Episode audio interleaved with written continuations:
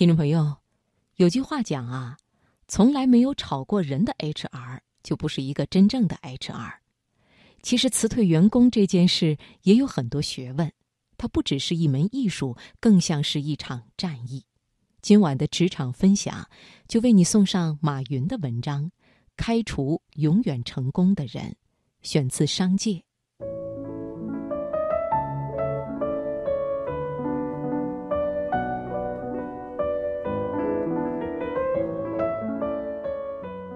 有人说，中国公司要开除员工很难。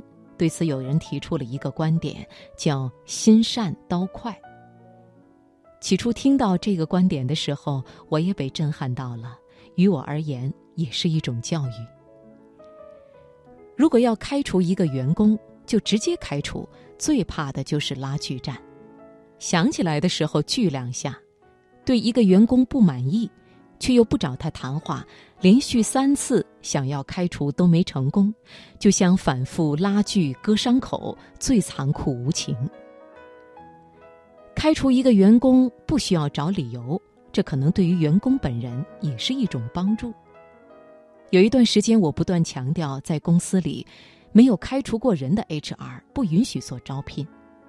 当然，这有点理想化，因为公司大了很难做到。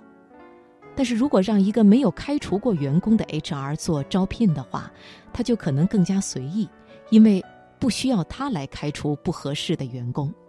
只有开除过员工的 HR 在招聘的时候才会格外认真。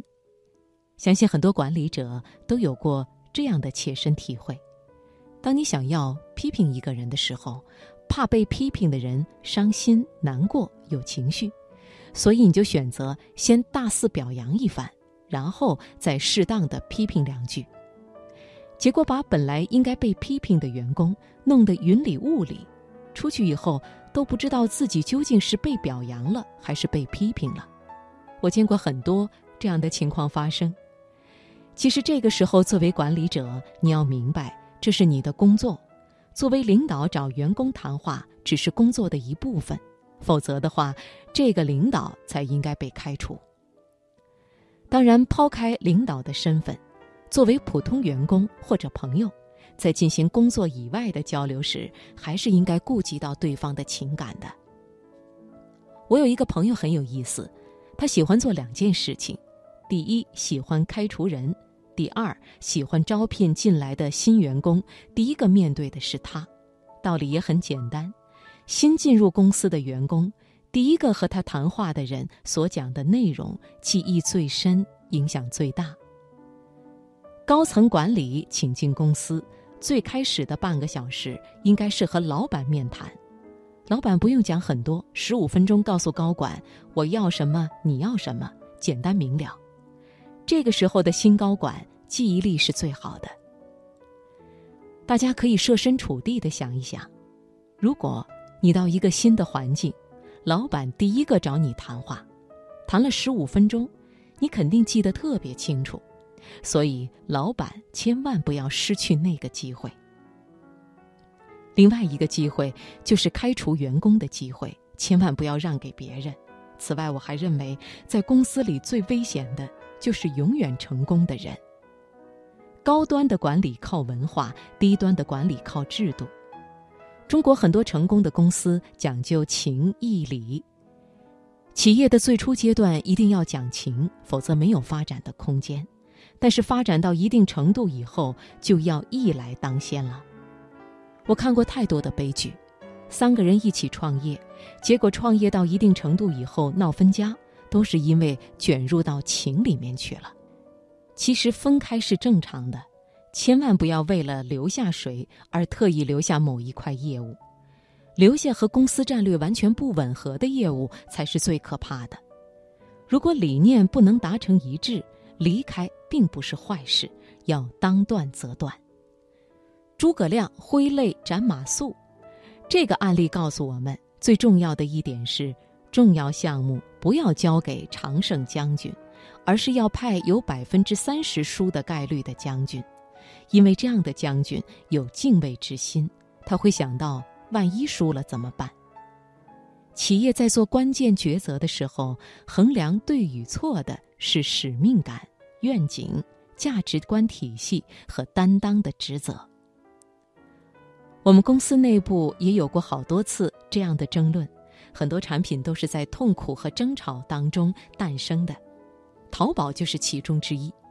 当时我认为淘宝是未来发展的一个趋势，帮助中小企业解决问题就需要有足够的消费者。但是公司里面一片反对之声，大家都认为马云疯了。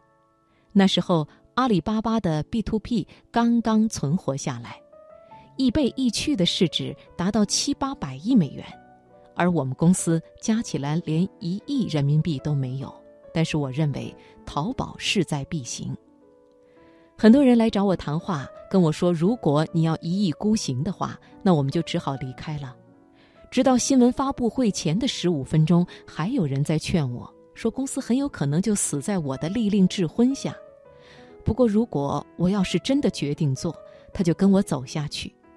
我认为这样的人还可以合作，威胁我要走的人就只能离开了。淘宝这一仗确实惊险万分，但是话说回来，组织初心，有些人才却未必还能堪当大用。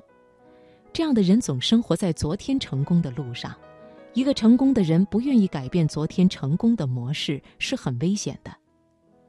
公司里面最危险的就是永远成功的人，所以作为老板，你一定要将其放在两个不成功的位置上。如果他把不成功的位置做起来，才能称得上人才。